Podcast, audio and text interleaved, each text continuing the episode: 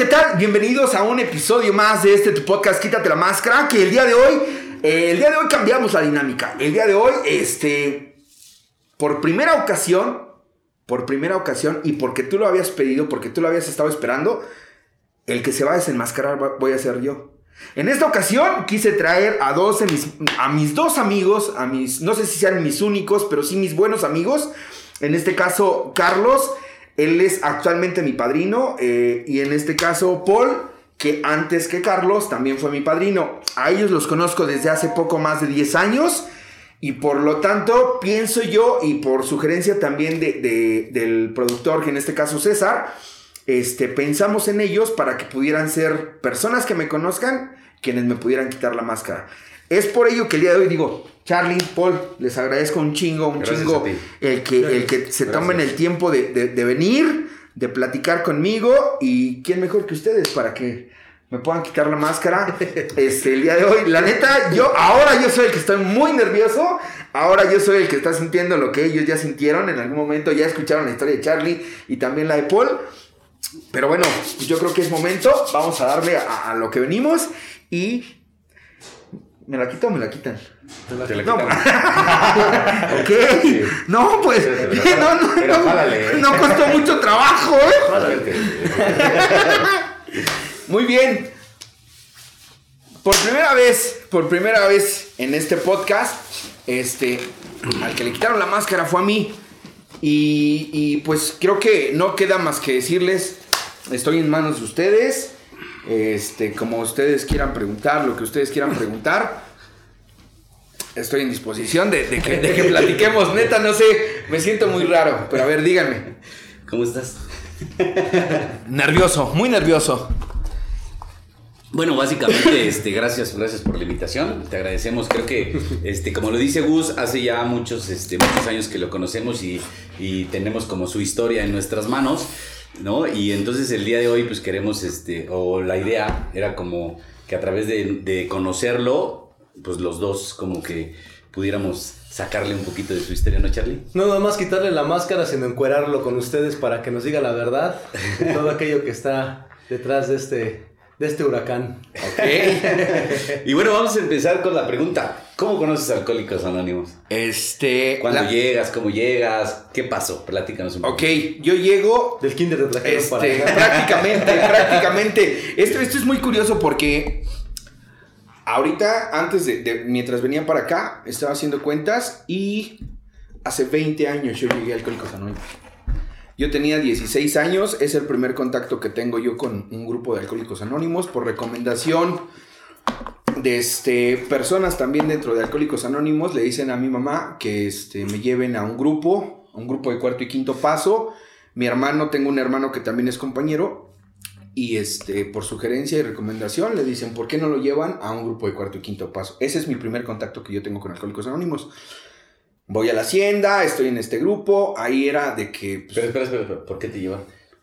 Pero la, intención era que, todos pudiéramos entender o comprender cómo era la enfermedad de mi hermano. Yo soy, yo soy como parte de esta, de esta primera tanda o primera ola de un boom muy grande que hubo hace aproximadamente 20 años de los grupos de cuarto y quinto paso. Anteriormente eran así como de este, tiene problemas su hijo de conducta, de ingobernabilidad o cosas así, llévelo a la hacienda. Problemas de pareja. problemas, no, en ese tiempo ni pareja tenía. No, pero te decía, ¿no? Te llevaban a que lo que fuera. Ajá, sí, era, era como la panacea para ese momento, los grupos de hacienda, ¿no? Este, cualquier mal, allá te lo quitaban con, con, con pandero y estas cosas, güey, ¿no? Este, entonces así es como yo llego a, a Alcohólicos Anónimos por primera ocasión. Ok. Cuéntanos, a ver, Gus, este, de todos. Digo, para los que no saben, Gus lleva un recorrido un poquito largo viviendo este, muchas experiencias dentro de Alcohólicos Anónimos. De los grupos que has visitado, em, para ti, de manera personal, no por darle preferencia a alguno, ¿cuál crees que te haya dejado como más experiencia, más huella? ¿Qué tipo de grupo? ¿24 horas, cuarto y quinto, este, hora y media? Eh, o, o donde hayas estado, pero ¿cuáles son los que te han dejado más, Fíjate. Más, es, más esencia. Creo que, que, ahí no, no, tengo uno así como particular. Pero te puedo decir. Que yo llego al grupo Liberación, un grupo de cuarto y quinto paso, cuando yo tenía 18 años. Esto ya es como la parte consciente. Yo a los 16 años cuando yo llego, este, pues yo no sabía ni que tenía un problema. Yo lo he platicado en muchas de las ocasiones que he tenido oportunidad de compartir, que en ese tiempo no había como tal la enfermedad de la adicción, no estaba presente. Yo podía elegir todavía entre consumir y no consumir, pero sí había ya una conducta y una tendencia a, la adicción, güey, ¿no? Ya había usado yo drogas, ya había probado, ya, ya me habían gustado. Pero cuando yo llego a los 18 años al Grupo Liberación, eh, yo creo que ese es el primer grupo en el que yo me enamoro del programa o de lo que hacen los alcohólicos anónimos. Quiero, quiero hacer mención de algo muy importante. En este grupo yo estuve aproximadamente tres años y medio el primer, e, e, e, ese es como el primer proceso largo. Eh, estuve unos meses sin consumir y después de siete meses yo tengo una recaída y posterior a eso este, logro estar un, poquito más de dos años sin consumir. Pero después, este, vivo un proceso, el proceso que yo considero hasta la fecha fue el que cambió mi vida, fue cuando yo llegué a la Quinta Santa María. Y ese fue un proceso muy largo, donde yo estuve aproximadamente un año interno, que, fue ahí donde cambió, cambió mucho mi perspectiva de qué eran los grupos de alcohólicos anónimos. Y posteriormente, ya cuando me, me integro ya todavía más con ustedes, cuando nosotros hicimos la primera versión del grupo Segunda Tradición. ¿Por qué? Porque al principio en el grupo Liberación conozco cómo funciona o parte del cómo funciona Alcohólicos Anónimos. Adquiero mucha información y, cosas así. En la parte de la quinta empiezo a entender realmente como la adicción en todas sus facetas. Y en la parte de servicio es donde encuentro la, compañía de ustedes eh, cuando formamos la primera versión del grupo Segunda Tradición. Ok, yo, yo bueno, este, conociendo un poquito la historia de Gus, eh, eso es como más adelante, ¿no? O sea, estamos hablando de que ya de esto ya pasaron como muchos años. Pero ¿qué pasa antes? O sea, te quedas en ese grupo dos años y después de ahí, ¿qué pasa? O sea, ¿qué pasa? Platícanos un poquito. Ok, fíjate, yo llego al grupo Liberación, este, lastimado y dolido. Eh, mi primer contacto consciente que hago yo ya con, con Alcohólicos Anónimos es este, después de haber tenido una ruptura amorosa. Uy. Yo, yo, este. comenzamos bien, ¿no? Este, yo, yo tenía 18 años y yo quería casarme. Yo había conocido a una persona y yo había dicho que esa era la persona con la que yo quería. Sí, güey. Yo era, era con la que yo me quería casar. Yo había puesto todas mis expectativas ahí y este. Después de que ella me termina, es cuando yo tengo un declive muy, muy complicado porque yo había hecho un juramento de un año sin droga, pero sí bebía cuando ella me termina, yo recaigo o vuelvo a consumir drogas y yo dije, creo que sí tengo un pedo, ¿no? Me di cuenta que tenía un pedo muy fuerte y es como yo estoy en ese grupo. En ese grupo empiezo a identificar cosas personales y encuentro empiezo a sentir pertenencia con gente de Alcohólicos Anónimos, cosa que no había sentido anteriormente. Gracias a, que yo escuchaba cosas ahí acerca de, la personalidad adictiva, ¿no? Que yo soy un güey que desde antes de empezar a consumir, yo ya me sentía muy solo, güey. Yo, yo, yo vivía unos, unos episodios de soledad muy complicados, de quererme morir, güey, ¿no? De, de creer que yo no le servía a la gente y de creer que yo no era importante para mi familia. Entonces yo llego a este lugar y aquí me, me, siento acompañado, me siento eh, ya no solo, güey. Como entre iguales. exacto, como, como, como que había una química entre la gente que estaba ahí y yo. Pero es muy, muy, muy curioso porque la gran mayoría de esa gente era gente pues muy mayor, güey. Gente de la edad de mi papá, güey. Gente que ya tenían 10, 15, 18 años, 20 años dentro de Alcohólicos Anónimos. Ahí es ahí. Yo, yo, fui, yo fui como cachado por todos esos viejos. Podría mencionar el nombre de Rafa, de Tito, de Rosendo, del el Marrano, ¿no? Marrano. Que, que, mucho han escuchado acerca de él ese es como, como, como esa parte donde yo me engancho. Ahí es donde yo empiezo a identificar cómo es mi conducta en consumo y sin consumo. El primer tiempo sin consumo, cómo es como yo me comporto. Nos platicas que has estado eh, militando ya en muchos grupos, has pasado por muchas experiencias, has eh, hecho muchas tropelías, ¿no? Dentro y fuera de los grupos, muchas travesuras dentro y fuera de los grupos. Me gustaría a mí saber y que también la gente supiera cuál de las cosas que has hecho dentro de los grupos te ha dejado como un como una experiencia de decir, híjole, güey, creo que esta parte, esta, esto sí fue doloroso dentro de Alcohólicos Anónimos y, y nace como, como trastabillar, como reaccionar. Es que son un chingo, güey. O sea, fíjate, yo a los 18 años llego, me mantengo en ese grupo, este, tengo mi recaída a los 7 meses, me doy cuenta que sí realmente tengo un problema serio, serio ya con las drogas. Tras no haberme casado, yo, yo esto siempre lo he platicado. Esta persona me dice, ¿sabes qué? Yo ya tengo a alguien más, ya estoy saliendo con alguien más, ya no nos vamos a casar. Y eh, lo primero que vino a mi mente fue, yo me quiero morir borracho, yo me quiero morir drogado, este, no encuentro calma y después de eso viene yo creo que toda esta parte de la historia de mis tropelías, ¿no? En este grupo eh, yo conozco a una persona y posterior a, esto este, tengo una relación con ella. Creo que eh, ese, ese, ese inicio con esta persona a mí me marcó para toda mi vida. Es la primera persona con la que yo vivo en, comunión, ¿no? Es la primera persona a quien yo decidí unir mi vida y este, pues te puedo decir, fue, fue un tiempo al principio muy, muy chingón, un, tiempo chévere, un tiempo en el que yo iba a grupo, en el que yo hacía caso a muchas sugerencias que me daban, pero también tengo muy claro que, que hubo muchas cosas que yo negligentemente este, dejé pasar.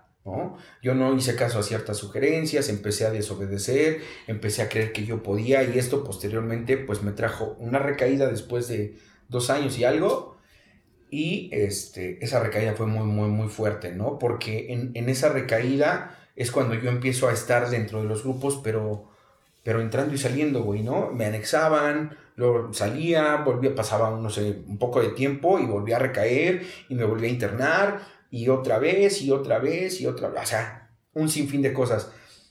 De entre todo eso te puedo decir que provoqué fugas en los grupos, fui un güey que... Un saludo a la banda del grupo Garibaldi 4 que en su momento... sí, güey. no, neta. Espérame. O sea, el, el, líder... quiero dejarlo bien claro. El líder de ese grupo a mí me dijo, este, tú eres un allegado indeseable a Alcohólicos Anónimos, tú jamás te vas a poder recuperar, güey. Creo que, en ese momento esa fue una fractura muy, muy fuerte.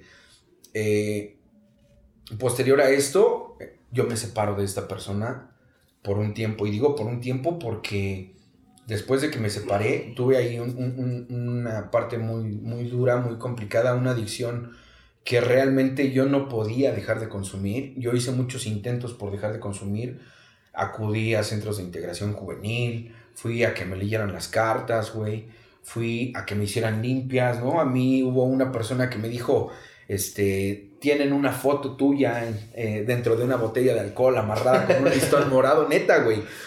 Y, me hacían limpias, tenía yo que, llevar, tenía yo que llevar este, este, arena de, tierra de, cinco panteones, güey, ¿no? Y cosas acá medio, medio locas el psiquiatra en algún momento me dijo, tú no vas a poder dejar de consumir. Espérame, en el primer comentario la receta de...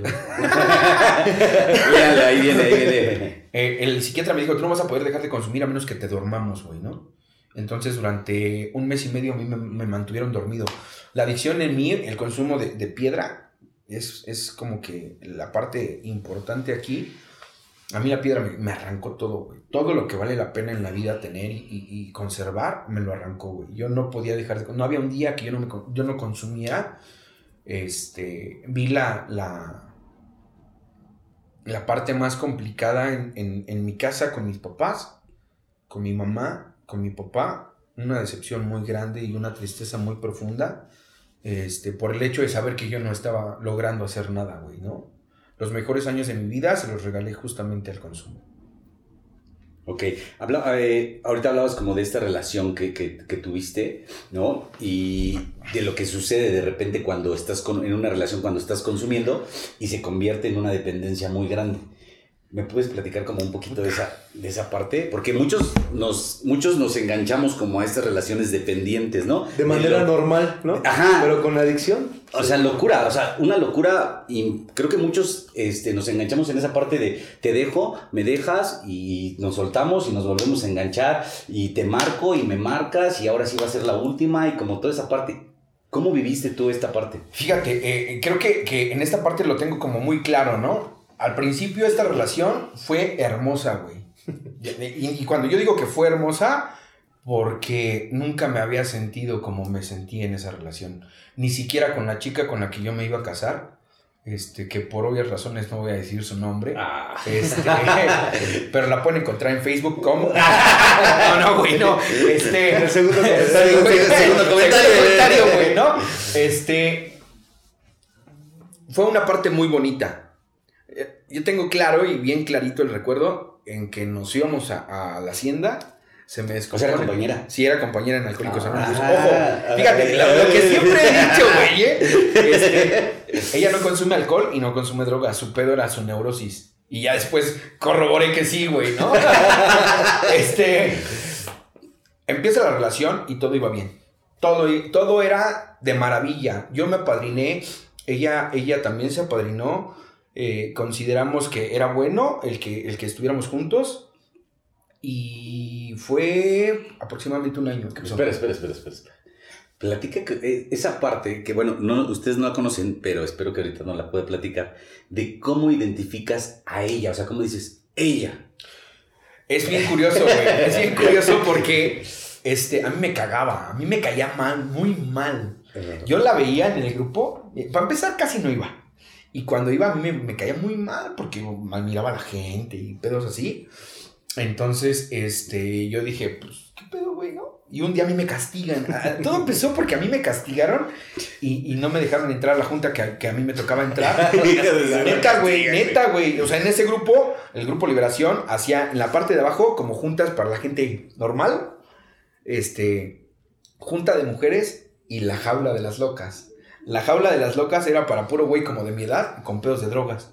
Entonces, esas juntas eran bien culeritas, güey, ¿no? En, alguna ocasión, no me la neta no me acuerdo qué habría hecho, y me dicen, ¿sabes qué? Tú te vas a la junta de mujeres. En una ocasión yo la escucho a ella que habla ciertas cosas, y valió verga. O sea, cuando yo la vi, dije, no mames. Hasta te volviste a encular. güey. no mames. Posteriormente, güey, este, hubo una situación ahí que, que, que, yo fui por ella, íbamos rumbo a la hacienda, a mí se me descompone el carro y fíjate, yo nunca, hasta la fecha, eh, yo no he aprendido a tocar la guitarra, pero yo llevaba una guitarra. sí, güey. Sí, güey. Este, perdón. Sí, perdón. y hubo un momento en el que yo a través del retrovisor, güey, la veo y dije, no mames, se ve muy bonita, güey. Y empecé a, yo escuché algo y creo que es como por donde, donde dice, dice Paul, yo la escuché a ella diciendo, me siento muy sola. Y para un güey como yo, con una soledad, porque a pesar de que yo ya estaba en el grupo, a pesar de que ya había cumplido un año, este, yo sentía una pinche soledad muy cabrona, ¿no? Yo, yo, yo sentía que a pesar de que yo estaba en el grupo, mi familia no me entendía, que mi familia no me, no me aceptaba, güey. Y era el único lugar en el que yo decía, no mames, a lo mejor si ella y yo estamos juntos, güey, va a desaparecer su soledad y va a desaparecer la mía, güey. Esa madre, yo creo que, puta, años estuvo ahí. Yo me engancho a ella, ella se engancha a mí y, te digo, al principio todo era de maravilla, güey. Salíamos juntos, este, leíamos juntos, hacíamos oración juntos, güey. Eh, cosas, la neta, muy chidas. Yo tenía 19 años en ese tiempo. 19, 20 años. Yo tengo la fecha en mi mente de cuando nos hicimos novios, güey. ¿Fecha? 10 de diciembre. Ok. Después de haber ido a misa, güey. Ah, porque fui a misa. Neta, güey. Yo, yo estoy bien claro de algo. En ese tiempo, este, en ese tiempo yo le creía todo lo que me decían los alcohólicos. Y parte de lo que me decían los alcohólicos en ese tiempo era que, yo tenía que tener una comunión con Dios y eso yo lo había encontrado eh, con ella. Sentía esa parte de que, de que ella me entendía y que podíamos estar en comunión con Dios a través de ir a misa, a través de hacer un chingo de cosas. Así es como empieza esa, esa relación. Pero quiero decir algo, después empezó a torcer porque eh, yo hice cosas que no debía haber hecho, ¿no? Como qué cosas. Yo no, yo no había conocido los celos hasta que yo llego a Alcohólicos Anónimos, güey. Porque cuando, no es hasta que yo llego a Alcohólicos, o sea, cuando yo fui en la prepa y era porro y hacía todos mis desmadres, yo decía, esa y esa se iba conmigo, güey. ¿eh? Yo decía, quiero salir con esta otra morra y esa se va conmigo, güey. El hecho de andar con los porros, de, de, de, siempre estar como al frente de muchas pendejadas, llamaba la atención, güey. Pero en ese, en ese tiempo yo ya vivía como, como episodios de, de inseguridad, güey, ¿no? De ese constantemente estar pensando, no mames, hay alguien mejor que yo, güey. El, el, tipo de trabajo que ella, fíjate, en ese tiempo yo tenía un taxi. No, no digo que sea malo, este, solamente que pues yo tenía un taxi, güey, un bochito, y era taxi pirata. No, entonces era malo. No, güey, no, no, no, pirata porque era tolerado dentro del Estado de ah, México. Ah, y, y, y el trabajo que ella tenía, güey, era, era más de oficina, güey, ¿no? De que tenía que ir bien arregladita. Ahí la mente juega un papel bien importante, güey, porque decía, no mames, y si se encuentra un trajeadito, güey, ¿no? uno de esos pinches niños bonitos que llega en su carro, este, un pinche Mazda, un pedo así, güey, ¿no? pinche Corolla, güey, ¿no? Acá, muy mamón, güey. Todos estamos en que, que... Eso, o sea, mi temor era que se encontrara un güey mejor que yo, güey. Y, y te voy a decir algo. Cualquier güey era mejor que yo. En mi mente, cualquier persona era mejor que yo, güey. Bueno, menos Paul. no, no, no. Quiero decirte, esto es, esto es neta no sé si a la banda le pase o a ustedes les haya pasado, pero en mi mente era el otro día que platicamos aquí. ¿Tú te sientes guapo o te sientes.? No, yo siempre me he sentido feo, güey. Y siempre pensé que todos los hombres eran mejores que yo, güey. Por lo tanto, empezó a agudizarse el tema de los celos, güey, ¿no? ¿Y por qué lo ve? ¿Y por qué esto? ¿Por qué habla de él, no? Ahorita no mames, caigo en cuenta de todo lo que me dijeron los alcohólicos, güey, ¿no? No te relaciones con personas del programa o de tu grupo porque te va a chicotear, porque en algún momento cuando la abracen, cuando le digan, ay, madrina o la chingada, tú te vas a poner muy mal, güey. Y así sucedió. De repente un día yo, este, verga, me encontré un diario y me puse a leerlo. Mi inseguridad no era para ver de quién hablaba, mi inseguridad era para ver qué, decía, de mí, güey. ¿No? ¿En qué concepto me tenía, güey? Si yo era un buen hombre o no era un buen hombre y me topé con, cosas muy complicadas para mí, para mi entender, y, obviamente, pues todo eso me lo tragué, güey. No lo supiste ni metabolizar. Ni, siquiera, lo, ni siquiera lo quería hablar, güey. Cuando yo llegaba al grupo, yo llegaba con ella en muchas ocasiones, y este, me decían, ¿cómo estás, güey? No, pues bien.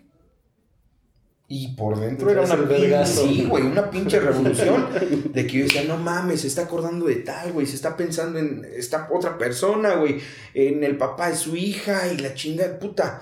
Era, era una pinche doble vida de que en el grupo yo llegaba y todo va bien, pero en casa un pinche miedo de que yo decía, ¿y si se va, güey? No mames, nunca me había salido yo de vivir con mis papás. Yo ya vivía con ella. Todas las mañanas yo me levantaba para peinar a la niña y llevarla a la escuela, güey. Pero, pero quiero decirte algo aquí bien importante. Este, yo tenía muchas ganas de una familia, güey. Creo que ese es el punto como, como, como muy cabrón, güey, ¿no? En casa yo me sentía fuera de mi familia. A mí me gustaba andar en las casas de otras personas, güey, porque encontraba lo que yo buscaba dentro de mi casa. Entonces, cuando yo tengo la oportunidad de vivir con ella y de que yo levantaba a la niña y que hay que ir a la junta a firmar la boleta y que hay que estar en el festival y que puta, yo decía, no mames, esto es lo que yo quiero, güey, una familia. Entonces, este, tarde o temprano, digo, la locura me alcanzó este, el, hecho de ser tan, tan omiso y, tan negligente. Hoy yo tengo muy claro esa parte, ¿no? Si hay algo que se paga caro dentro de Alcohólicos Anónimos, es la negligencia. Cuando sabes qué es lo que tienes que hacer, pero que no lo haces, güey, pensando en que no te va a pasar nada. A mí me pasó y vuelvo a consumir. Volví a consumir, este, ya estando con ella, yo les digo, ella no sabía de consumo. Ella no sabía que... Lo aprendió contigo. Lo aprendió, y, digo, lo aprendió desde, desde su su punto, ¿no? Desde su, perspectiva. Ella no consume hasta, hasta el día de hoy, hasta donde la última vez que yo la vi, yo que sepa, no consume, pero ya la primera ocasión yo perfectamente me acuerdo que me encontró una lata, güey. donde fumaba yo piedra. Y me dijo, ¿y esto? Y lo primero que le dije, el primer recurso que yo siempre he ocupado es la mentira. Y le dije, no, pues es de un ahijado. Andaba muy mal, estaba muy ansioso, me dijo que se estaba drogando, se lo quité y la chingada. Medio me la compró, pero digo, tarde o temprano, las mentiras siempre son evidentes. Siempre, siempre te va a alcanzar la verdad, güey. Sea que la escondas donde sea, güey, siempre te va a alcanzar la verdad. Y a mí me alcanzó al paso de dos, tres semanas más, güey, ¿no? Donde yo ya estaba en consumo, un consumo muy fuerte. Creo que, esta parte que decía ahorita Paul, donde más nos enganchamos de una forma muy enferma, es donde, donde yo le hacía creer a ella que yo ya no quería consumir. Y, ojo con esto, si es algo bien cierto, güey, yo te lo juro que yo ya no quería consumir. Pero, pero también con el pasar de los años me he dado cuenta que la única forma en la que yo me podía sentir amado era cuando yo la veía mal a ella, que me decía, no mames, ¿qué hago para ayudarte, güey? ¿No? Porque era lo que yo no había escuchado en casa. Es como este placer deforme que de repente hay en las relaciones, ¿no? Claro, yo le pedía perdón y me hincaba y lloraba y le decía, no te vayas a ir, no me puedo dejar de drogar, ayúdame. Y me llevaba a un grupo. Y yo estaba ahí y de repente todo iba bien. ¿Te iba a visitar? me iba a visitar, o sea, güey, yo, ella me fue a visitar al reencuentro, al Garibaldi, al otro Garibaldi, o sea, al Berume, me fue a visitar chico, sí, de al 10, güey, ¿no? Este, de, de, de cada domingo, güey, fíjate, siempre ha estado permeada mi, historia, güey, con, conflictos con mujeres, güey. En aquella primera ocasión que me interno en el Garibaldi 4, en la primera visita ella me va a ver y yo hago un desmadre. De que o me sacan o me fugo y ahorita voy a hacer mi desmadre. No, pues me vale madre. Y me puse pendejo con mi papá y me puse pendejo con mi familia. Terminaron sacándome, me llevan supuestamente a solucionar el pedo. Y sí, se solucionó, güey. Ya estábamos otra vez juntos. Pero, pues ya no volví a hacer lo mismo, güey, ¿no? No fue hasta el 2008 que, este, tras una de mis tropelías, yo me metí a robar dinero a su casa, güey, a su familia. Su familia en un principio me amaba, güey. Me amaba un chingo. Y, y me acuerdo perfecto que ella me dijo, ya no puedo yo con tu adicción, güey. Necesitamos alejarnos. Necesito que estés un año limpio. Si tú logras estar un año limpio, volvemos a hablar y a ver si regresamos. Ok. Y no mames. Ahora que con, con, la escuela y todo este pedo de de dónde sacas fuerza para hacer qué cosas, a mí me motivaba el hecho de decir, en un año voy a regresar con ella, ¿La esperanza? puta, todos, los, todos los días era levantarme con la idea de decir, quiero que regrese. Quiero que regrese, güey. Y enfoqué mi recuperación a que ella regresara. Yo iba a cumplir un año, ya estaba otra vez, otra vez estudiando la prepa, trabajaba yo como, como repartidor de dominos, tenía una motoneta y hacía otras cosas muy diferentes a lo que había hecho hasta ese tiempo. Y la busco, la veo afuera de la universidad, platicamos, le dije, sabes que ya estoy en la escuela, estoy trabajando, este, estoy... mejores Sí, güey, sí, güey. O sea, güey, sí, yo, le enseñé, sí, güey, le enseñé mi foto de que yo, yo salí en el empleo del mes. En el empleado del mes, güey, te lo juro. Yo, era, yo fui el empleado del mes del Domino. Eh, cualquiera ¿no? puede ser el empleado del mes. Espérame, espérame. No, espérame, ojo, porque ahorita yo lo veo y digo, sí, güey, a lo mejor el trabajo en Dominos, no por demeritar el trabajo, pero pudiera ser como el trabajo que cualquier, cualquier persona puede entrar. Pero cuando vives con una profunda inseguridad y un profundo temor de decir, no mames, yo no voy a, yo no voy a lograr más de lo que logró el caquino, güey. ¿no? De mi barrio, güey. sí, güey, o sea, de vender en el tianguis y de andar de, de un lado para otro y que las pedas sean cada ocho días. Para mí era salir de mi ambiente, de mi rumbo, de mi barrio, de mi todo yo vivía aquí cerquita en, la colonia Estrella, güey. Entonces, este, me acuerdo perfecto que la fui a ver y me dijo, qué bueno que estés estudiando, qué bueno que estás trabajando, me da un chingo de gusto que te vaya muy bien, güey, me da un chingo de gusto ver que traes tu motoneta, este, pero creo que así estamos mejor. Puta. Ahí fue, mira, otra vez un vergazo.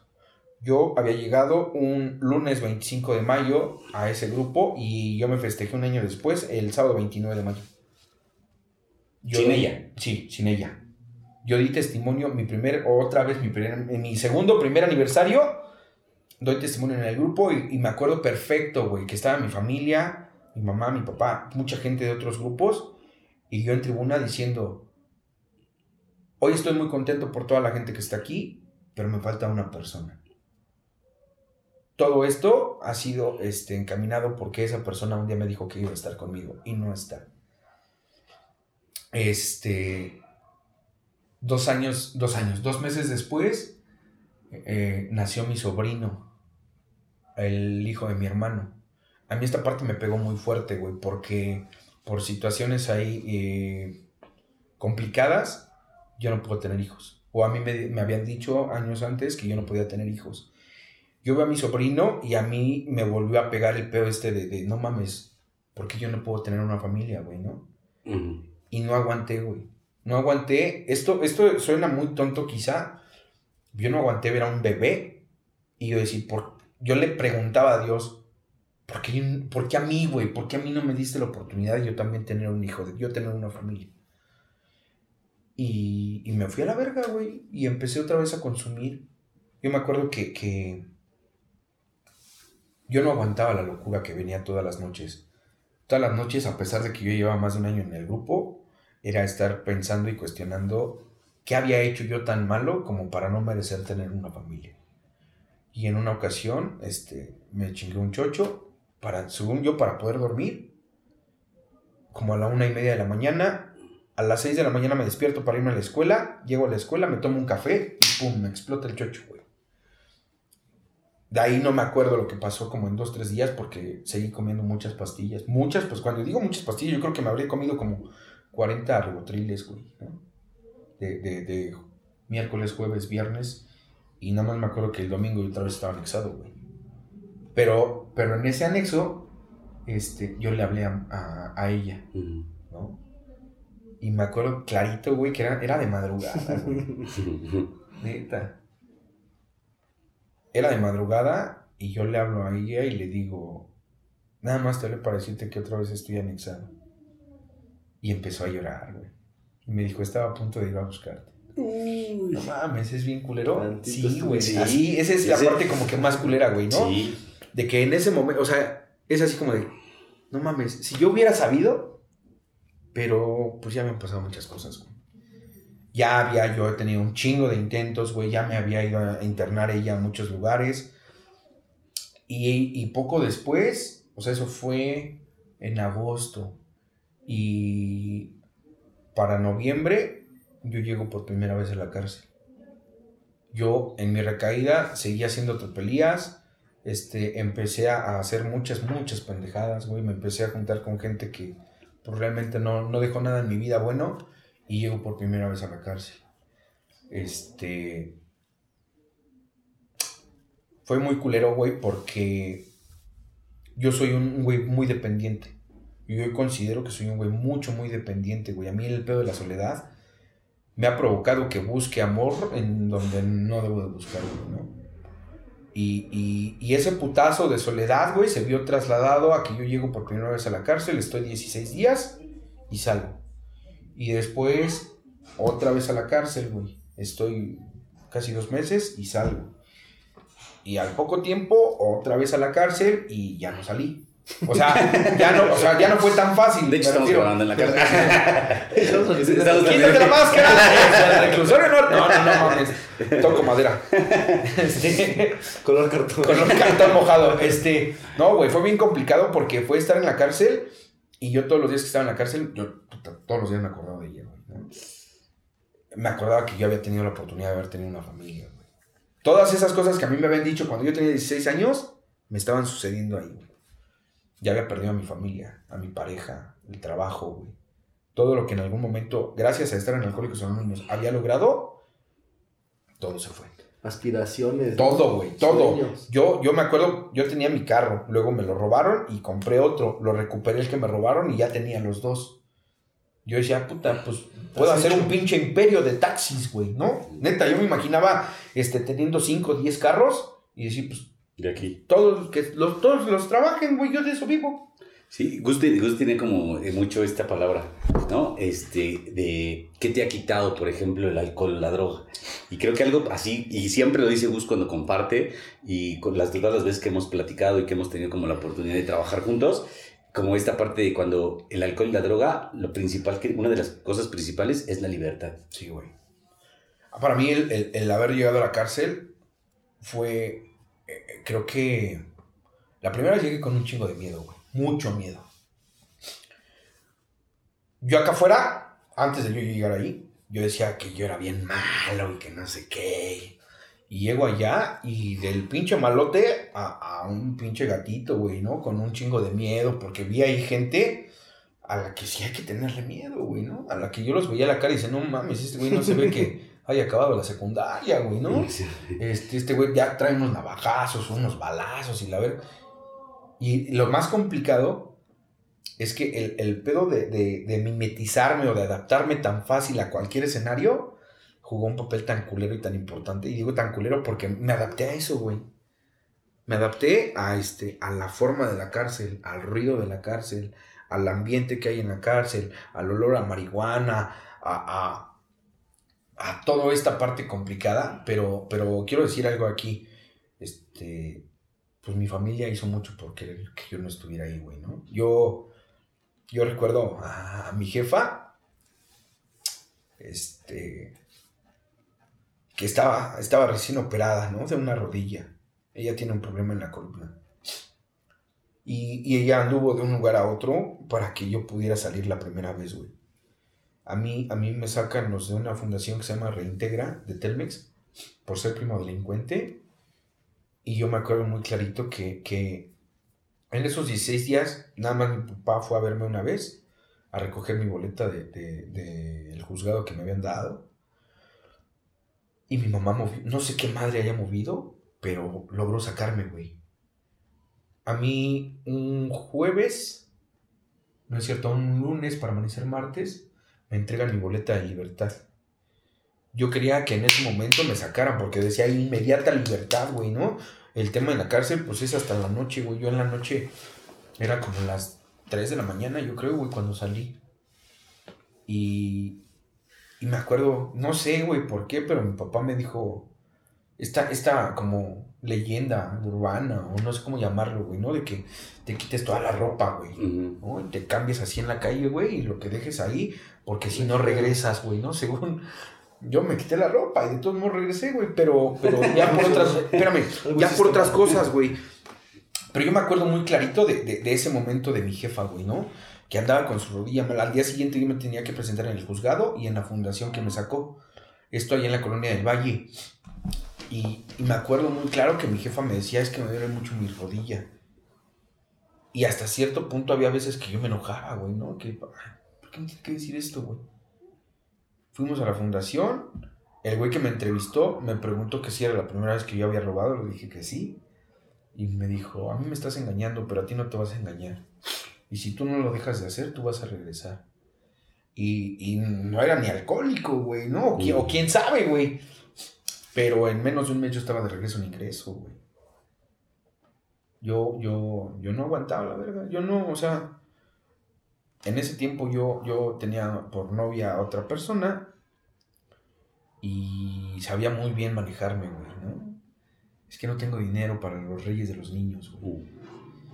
Y, como en alguna ocasión yo le había dicho que era lo que yo me dedicaba, pues yo sé que fue así como que me la tiró, güey, ¿no? Y yo, pues pendejo, la, la, agarré, me fui a robar y le di dinero y compró los reyes y compró la Navidad y al poco tiempo me di, o sea, me dijo que ya no quería nada conmigo. Y me volví a ir a robar y a mí me agarran y me voy a, chingar. La segunda vez. Yo le pedí a Dios como que una señal, que yo ya le iba a echar ganas, que ya no. Esta ocasión sí ya me tocó llegar a población, güey. Cuando yo, pues, el terror total, güey. No era como en ingreso y se Era llegar a población y que me pegaban. Cuando yo llegué me pegaron. Y unos bombones, puto. Y pum y yo me acuerdo de esas, como del de, chavo del 8, güey, ¿no? ¡Pum! Y hasta vueltas di, güey. Me acuerdo que una me electrocuté de que me pegaron y, y fui a dar donde estaba la, la, resistencia con agua, güey, y ahí me andaba quedando. Y este, no sé cómo madres, creo que me patearon para que me quitara de ahí, güey. Neta, soy mamada, güey, pero no está nada chistoso, güey. ya ahorita lo cuentas Ahorita ya dices, no Sí, no, ahorita sí ya lo cuentas así, ¿no? Me pude, o sea, yo sé que me pude haber muerto, güey. Pero el peor es que a mí me ha costado mucho trabajo entender, güey. He sido muy necio, mucho, muy necio. He creído que mis ideas son muy chingonas, güey. Y, y salgo de esa ocasión y es muy cagado porque cuando yo salí, fui a buscar a la misma mujer a la que le había dado dinero para ir a robar. que no. Y andaba con un policía. Oye, pues, aprovechando el tema ahorita de que hablabas un poco de la cárcel, este, hay mucha banda que, muchos chavos jóvenes, ¿no? Que llegan a los grupos y que piensan que es lo peor estar internado en una clínica, que ahora ya les llaman clínicas, ya no anexos, este, que te dicen, ¿no? Este, prefiero estar en la cárcel que en un grupo.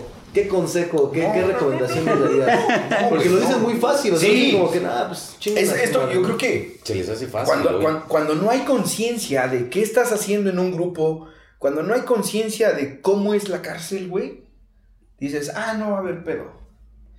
Yo te digo algo, este, ningún amigo me fue a ver a la cárcel. ¿eh? Mi propia familia, no por, no por ojetes, hoy lo entiendo, este, dejaron de verme en la cárcel, güey. Yo, yo a mi familia en algún momento les dije, pues ustedes no tienen por qué, nada que hacer aquí, güey.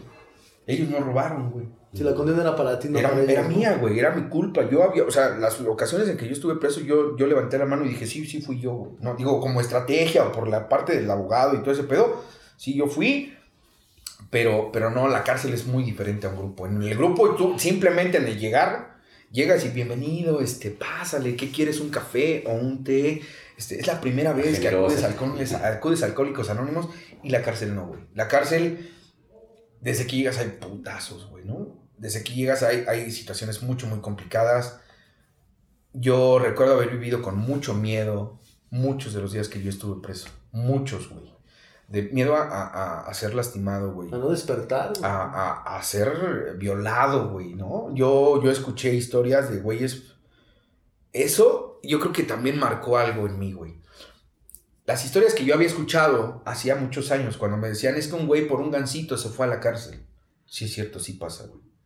Es que un güey en su peda hizo algo y acabó en la cárcel. Conocí a un güey que ojalá el güey esté en libertad. En su peda dice que él sacó su camioneta para ir a comprar más alcohol y este amaneció en el MP. Y ya traía dos homicidios, güey manejando, dice que se le fue el pedo y nada más reaccionó en el, MP. El MP le dice que con su camioneta atropelló a una señora y a su hija. Su sentencia, quién sabe cómo habrá salido, güey, ¿no? Güey, es que por consumo, o sea, mediante haber estado drogados, fueron a robar y los, los agarraron. La peor golpiza de mi vida fue justamente en la cárcel. Yo estuve un mes y 20 días interno en el hospital de la cárcel, sin poder ser trasladado, porque esto fue en la tercera ocasión que yo llegué a la cárcel. Mi familia ya estaba muy cansada de mí, mi adicción alejó a la gente de mí, bien culero. Cuando digo bien culero, porque hoy yo tengo claro, mi mamá me ama un chingo, güey. Mi papá, este, yo lo vi llorar más de una ocasión a consecuencia de mi adicción, güey. Tengo, tengo uno como muy, muy claro, ¿no? Cuando... Ese. Cuando yo estaba en mi casa y me estaba drogando, este, alcanzo a escuchar que mis papás entran o que alguien entró y escuché a mi mamá que le dijo a mi papá, sube a ver si está en su cuarto. Y yo me escondí abajo de la cama, güey. En mi cuarto había una imagen de San Juan Tadeo. Y mi papá, no sé, güey, no sé si no me vio o se hizo tonto pero yo me acuerdo que yo vi a mi papá hincado pidiéndole a, San Juan Tadeo que yo pudiera regresar a mi casa, güey. Creo que esa es una de las cosas como muy, muy complicadas y que en ese momento, este, yo no sentí, güey. O sea, a mí no me dieron ganas de llorar. ¿Qué sentiste? Nada, ganas, o sea, yo quería seguirme drogando. Yo estaba intoxicado, güey. Pero cuando yo llego a un grupo, porque despuésito de eso, yo llego otra vez a un grupo quiero decir algo bien importante. La gran mayoría de internamientos que yo he tenido, este, yo los he pedido, güey. O sea, yo he sido quien ha dicho, ya no quiero, ya no puedo.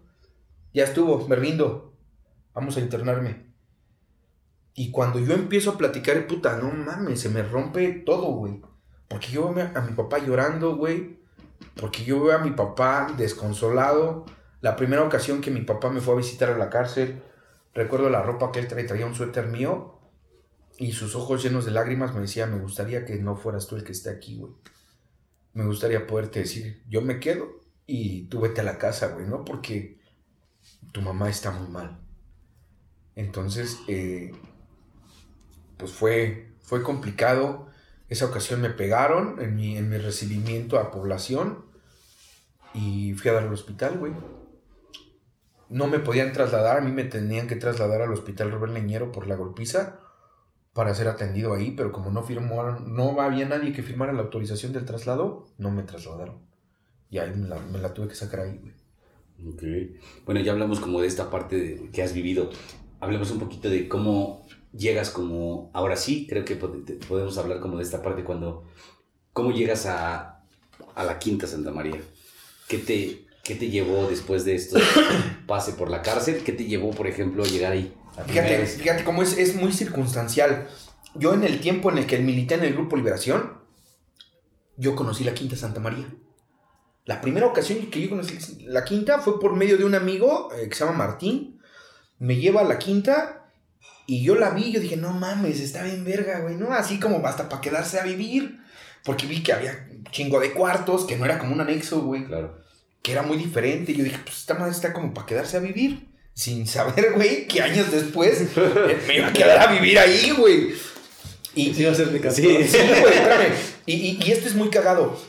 El, eh, estando en la cárcel, yo, yo iba a un grupo, estando preso. ¿Ahí? Ahí en la cárcel me entró el arrepentimiento y la cobardía y la putez y todo lo que tú quieras. Y me fui a un grupo. Y ahí conozco yo a, Eduardo Mota. Ojalá que donde. Sé que, que, eh, digo, él ya falleció.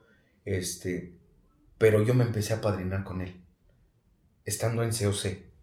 En la tercera ocasión que yo llegué. Platico con él y, y, y me dice: Yo conozco un lugar mi padrino se llama Héctor Díaz, este, es de la Quinta Santa María. ¿Por qué no? Si sales, dime y yo te mando para allá. Nos dejamos de ver porque yo me fui a población, pasó mucho tiempo, pero es algo muy cagado. Quiero decir esto bien importante. El mismo día que él salió, salí yo, güey. Yo ya no lo había vuelto a ver porque él se depositó en, en COC, güey. Él pagaba para no ser trasladado a población. Pero el mismo día que él salió, salí yo. Y así, cuando ya íbamos de salida, le digo, ¿qué pedo?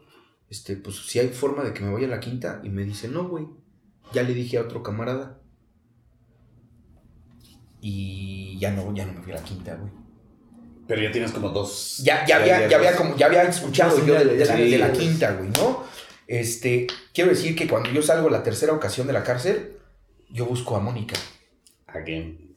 Otra vez.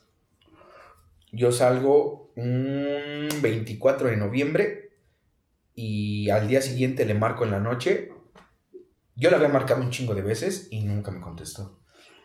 Y esa ocasión, este, le marqué, eran, no sé, las 11, 12 de la noche, y lo primero cuando contestó me dijo, ¿cómo estás? ¿Cuándo saliste? Yo sabía que ya se había dado cuenta que yo estaba preso. Este, volvimos a platicar nos volvimos a enganchar, güey. Me volví a enamorar de ella, ella se volvió a creer muchas de las cosas que yo le dije. Y volvimos a, reencontrarnos, nos volvimos a juntar, güey. Empezamos otra vez a vivir juntos. Su familia obviamente ya me repelía, pero muy cabrón. Y yo tenía muchas ganas de ya no consumir.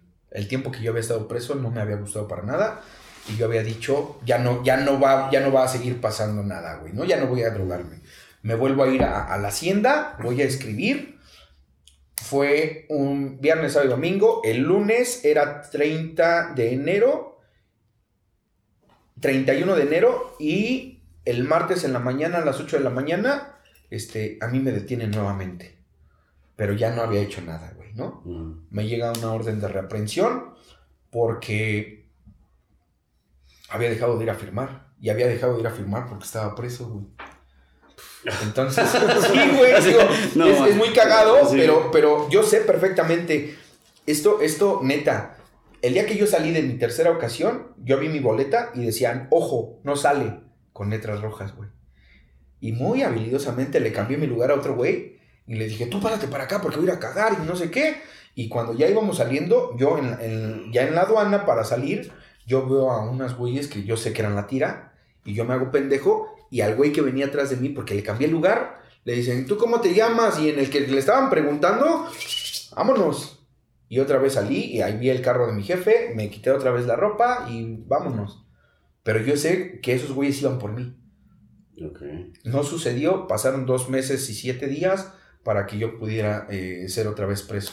Me llevan al, reclusorio, estoy 22 días del, del 31 de enero al 22 de febrero. Del 31 de enero al, al 22 de febrero del 2012, eso hace 10 años.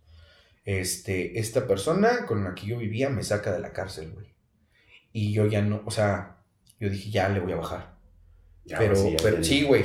Ya, después de 37 mil veces, este, yo dije, ya le voy a parar. Pero ya vivíamos unas, unas cosas muy complicadas ella y yo, ¿no? Este, episodios de celos, güey, episodios de mucha inseguridad, eh, discusiones mucho, muy acaloradas, güey, ¿no? Puedo decir, digo, ahorita que está de moda el pedo de lo tóxico y todo ese pedo, pues una relación muy complicada, güey. Una relación donde ya no había comunicación, donde ya no había confianza, donde su mayor preocupación era que yo me fuera a, drogar nuevamente o que fuera a acabar en la cárcel. Y yo pidiendo todo el tiempo disculpas, perdones y haciendo promesas sin sentido. Yo me voy de, de mi casa, güey, y empiezo a vivir en la calle después de que yo estoy viviendo en la calle, yo, yo llego por primera vez a la Quinta Santa María. Le pedí ayuda. Yo iba a una iglesia cristiana, güey.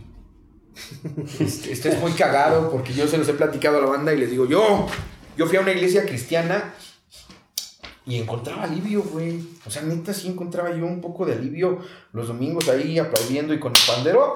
Este. Neta, ya se lo sabía, no, no, no, espérame, güey. Espérame, espérame, porque esto sí es bien neta. Decía, decía el pastor Abraham, Alguien quiere recibir. Sí, güey, no mames. Sí, güey. Decía el pastor, alguien quiere recibir a, Cristo en su corazón.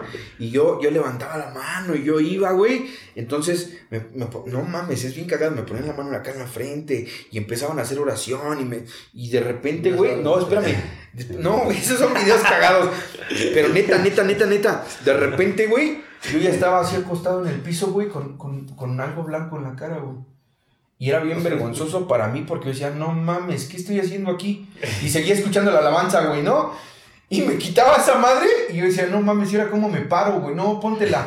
Y me volví a tapar, güey. Y te lo juro, güey, que yo decía así como de, que nadie vea que yo estoy aquí. Pero pues me paraba y me, me iba con la intención de que yo ya no iba a volver a consumir, güey.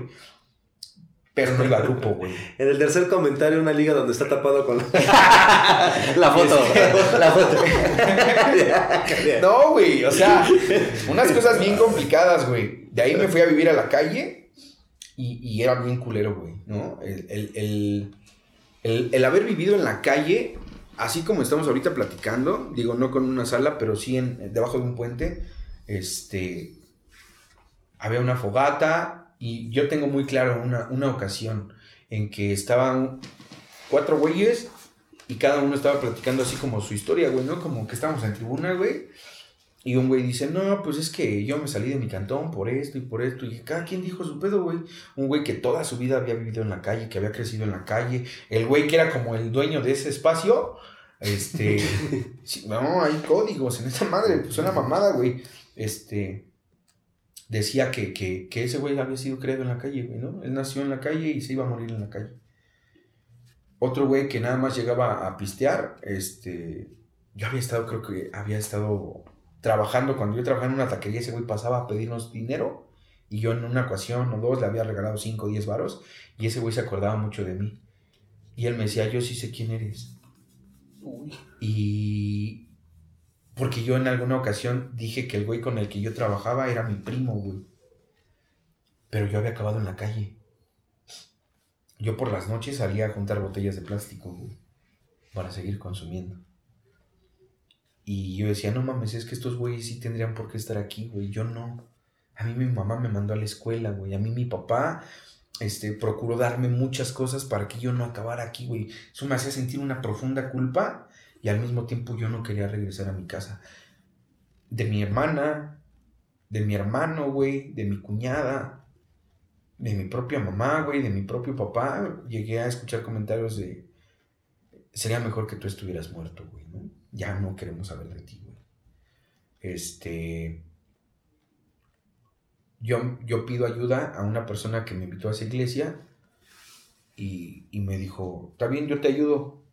Hay de dos, dime un lugar a donde quieras ir o yo conozco otro lugar que está en Oaxaca, se llaman las catacumbas, ahí te dan tu pedazo de tabla, tu martillo, unos clavos y tú haces tu cantón.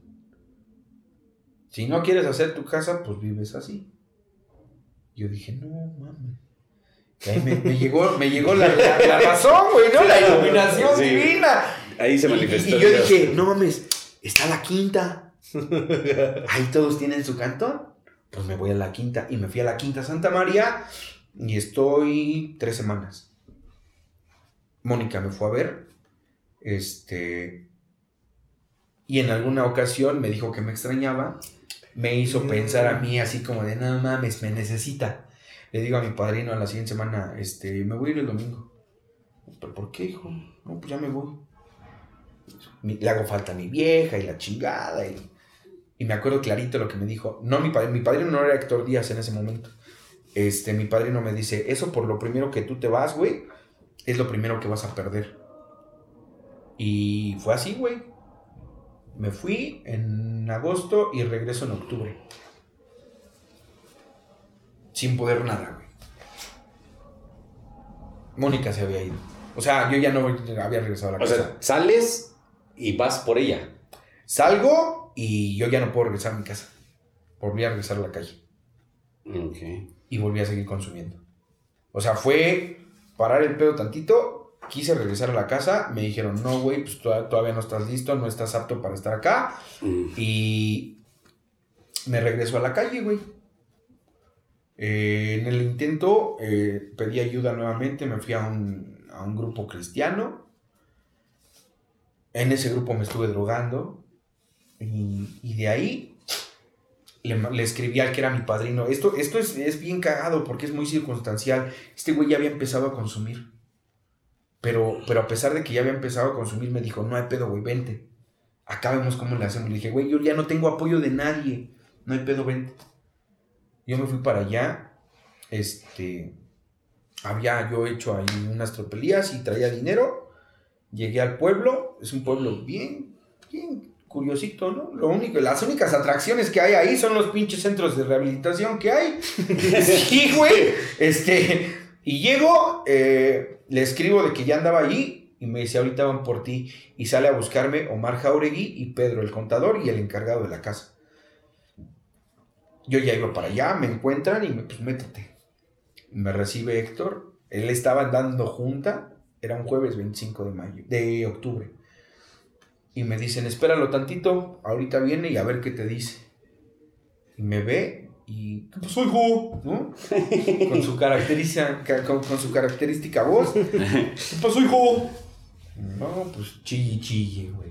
Como siempre. Traía yo un cinturón que era un pedazo de cobija, Se oye bien cagado, sí, güey. Se oye bien No, pero yo vivía en la calle, pues yo traía mi pedazo de cobija amarrado a la cintura. Y me dice, quiero decirte algo. Si te vas a quedar aquí, te vas a quedar en menos un año. Y si no, sácate a chingar a tu madre. Y cuando me dijo así, yo dije, no, pues me quedo. Te voy a preguntar en unos días, güey. A ver si es cierto. Pasaron unos días y este. Y me, me, me dijo, tu familia no quiere saber nada de ti, güey. Ya no tienes a dónde ir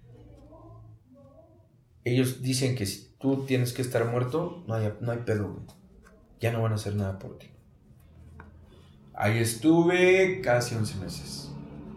Cuando cumplí 6 meses, recibí una llamada. Esta historia ustedes se la saben. La llamada de Mónica.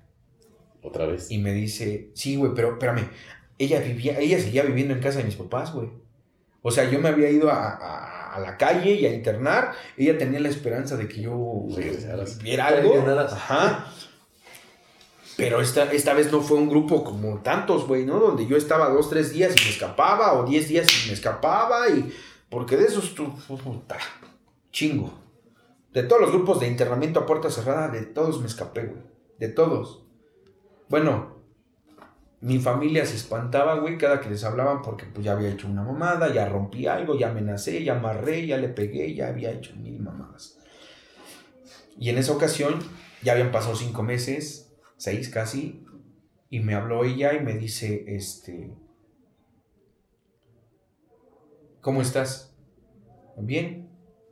Yo tenía muchas ganas de decirle un chingo de cosas, güey, pero te lo juro, yo no pude articular palabra. Una pinche sensación así de que me palpitaba el corazón y pinches nervios. Yo estaba temblando, güey, ¿no? Y no, pues bien, qué bueno que estás bien. Nada más te hablé, este, me da mucho gusto saber que estás ahí. Nada más te hablé para que sepas que ya me voy de la casa. Me voy a llevar la niña y no quiero que nos vuelvas a buscar. No quiero que te vuelvas a aparecer en nuestras vidas. Este, ese día me puso, pero en mi lugar, güey, ¿no? Me dijo, ya me cansé de ser tu mamá, ya me cansé de ser tu sirvienta, ya me cansé de estarte internando. He tenido, por tu culpa, he tenido que conocer un sinfín de grupos y de personas que no son gratas para mí por estarte llevando a muchos lugares. No quiero eso para mi vida. No eres el hombre del que me enamoré. Y me acuerdo que nada más le dije, está bien. No pude decirle nada más, güey. Yo me di cuenta, ese día yo me di cuenta que sí había un pedo muy cabrón en ella, porque me dijo, ¿cómo de que está bien? Te lo juro, espérame, espérame, espérame. sí, güey. Que me dice, ¿qué pasó? ¿Cómo de que está bien? O sea, ¿esto ya lo tenías planeado? ¿Tú pensabas que ibas a suceder así? Yo dije, no, cuando yo platico con mi padre, mi padre me dice, está muy enferma, güey no es mala, está muy enferma. De ahí pasaron otros meses y casi a punto de cumplir un año fue que yo salgo de ese lugar. Eh, con mucha estructura y todo fue nuevo para mí. Fue empezar a trabajar desde abajo, güey, ¿no? Desde la nada. Hace nueve años casi, güey. A empezar así desde abajo a, trabajar en, en una en un puesto de tacos, güey, limpiando platos, güey, ¿no? Y cómo me frustraba, porque lo que yo ganaba, yo había hecho una de mis fechorías y ese dinero yo tenía que ir a depositarlo para pagar algo que yo había destruido, güey. Y, y era, yo iba al grupo una vez a la semana. Los miércoles. Los miércoles. Una semana coordinaba y la otra, semana participaba en tribuna, güey. Entonces, este, pues fue muy cabrón, güey porque volví a cumplir un año. Y en ese año, o sea, cuando fue mi, aniversario, que tú eres mi padrino, este, fue Mónica. Y, dijo todo lo que años antes y muchos internamientos antes ya había querido escuchar. ¿Qué dijo? Creo que ya estamos por terminar, ¿verdad? Estamos por terminar. Pero dinos esa parte porque eso es muy importante. Dijo, dijo, me acuerdo, tú coordinaste. Yo coordiné, y, me acuerdo que, Y te puse estuvo, Estuvo mi familia, güey, estuvieron mis primos. Este, los únicos que me fueron a ver en, ese, en, ese, en todo ese tiempo fueron mis primos. Fue una vez, el 25 de diciembre. Una de mis primas falleció posterior a eso. Y, ella fue a ese aniversario y me dijo, este, me acuerdo que lloraba mucho, güey, y decía, este es el hombre del que yo me enamoré. Este es realmente el amor de mi vida, güey, ¿no? Este es el hombre que yo siempre había querido recibir en casa, güey. Lo que ustedes han hecho con él lo ha cambiado por completo, güey. Y me acuerdo que cuando yo subí, fue así como de sí, güey. Pero ya no podemos estar juntos. Yo tuve esa sugerencia, creo que, que por parte de mi padre no fue muy atinada. Y la neta, yo no sé cómo fue que la logré, güey. No sé cómo le hice caso. Porque me dijo, ya no te enganches a ella. Ya no puedes estar con ella. Derrótate de ella totalmente, güey. Me acuerdo clarito que me dijo, ya no vas a poder estar con ella, güey. Y esa ocasión terminó, supuestamente ya nada más iba a la junta, después me dijo que si se podía quedar a cenar y que le prestara para su taxi, y después este, me dijo que si se podía quedar a echar este, el baile. Y hasta que nos corrieron, nos fuimos, güey, ¿no? Yo la llevé en la moto. La moto, en la, moto. Fue mi primer, mi primer motito, güey, ¿no? Ya en rehabilitación, mi primer moto. Entonces, este... como los Ramones como, ¿Cómo se llama el cazafantasmas? Carlos ah, Trejo, güey. y, y, y este, iba con ella, no, yo me sentía soñado. Entonces, cuando yo llego, eh, más bien cuando nos fuimos, yo la fui a dejar a su casa. Yo digo, sé, dónde vive, pero no sé realmente qué edificio y todo el pedo. Estuvimos ahí hasta que dieron las 7 de la mañana. Platicamos muchas cosas. Yo no entré a su casa por obvias razones. No la besé, no nada. Y de ahí, este, yo me fui. Esa fue la última vez que yo tuve convivencia así con. Hace nueve años. Hace nueve años. No, sí, nueve años, güey. Nueve años. Porque fue en el 2013. Pues antes de terminar, Gus, creo que hoy hablamos como mucho de la historia de Gus. Hay muchas preguntas. Creo que la, la gente se queda con la idea de por qué el canal, por qué quítate la máscara, este, qué otros proyectos tiene Gus para esta siguiente vida. Rapidísimo nada más, Gus ahorita está, digo, muchos saben, está estudiando psicología. Su vida ha hecho, dado, ha dado un giro de 180 grados pero me gustaría cerrar con esto. Yo, de mi parte, no sé si Paul, pero preguntarte yo a ti, amigo, a de amigo a amigo. ¿Qué le diría Gus ahorita al Gus chiquito de la infancia? Uy, que le pudieras decir un pronóstico y decirle, güey, este, si hubiéramos cambiado eso, si hubiera pasado eso, nuestra vida hoy sería diferente. Creo que a mí cuando, cuando yo me he hecho esa pregunta, güey, es ir a los 12 años y decirle no, güey. No, ese, es el camino. Fuera de, otra cosa, güey, yo empecé a consumir a los 12 años, güey, ¿no? Este. Yo inicié jugando. Yo empecé como mucha banda ha empezado, güey, por, por pertenecer y por una soledad impresionante. Nunca me imaginé que iba a acabar peor de solo que como yo me sentía, güey. Solamente lo único que, que, o sea, lo agarraría de aquí, güey, y le diría, ese no es el camino, güey. No está chida esa vida. Eso sería lo único. Ok, yo, este, ya para también para terminar, eh, le ha costado como mucho trabajo, como este, este camino, como a todos, ¿no? Nos ha costado trabajo, pero en especial ha sido una, una lucha que ha tenido como Gus, como constante, ¿no? En la recuperación, en la recaída, la recuperación, en la recaída y con todas estas partes. Y, y hoy, hoy lo está haciendo diferente, ¿no? Independientemente de todo, y, todo este tiempo lo ha hecho diferente. Y creo que todavía hay muchas cosas que, puedes hablar o que hay que hablar, porque hoy tocamos como una parte de, de la historia, pero también hablar como la parte de la recuperación, ¿no? Eh, Gus eh, terminó la prepa, Gus el día de hoy está estudiando psicología, al rato va a ser mi colega, ¿no? Este, eso esperamos. Eh, hoy tiene un canal que, que afortunadamente y está teniendo como mucho éxito, ¿no? Y por eso muchas felicidades. Y a pesar de todo eso, o sea, a pesar de todo eso, sigues caminando porque aún con toda la recuperación y aún con todo lo que está haciendo, también ha habido dolor. no, pero, o sea, ha habido dolor y ha habido pérdidas. Sí, güey. Pero la diferencia el día de hoy es que, hoy lo así lo veo, es que a pesar del dolor ha seguido caminando.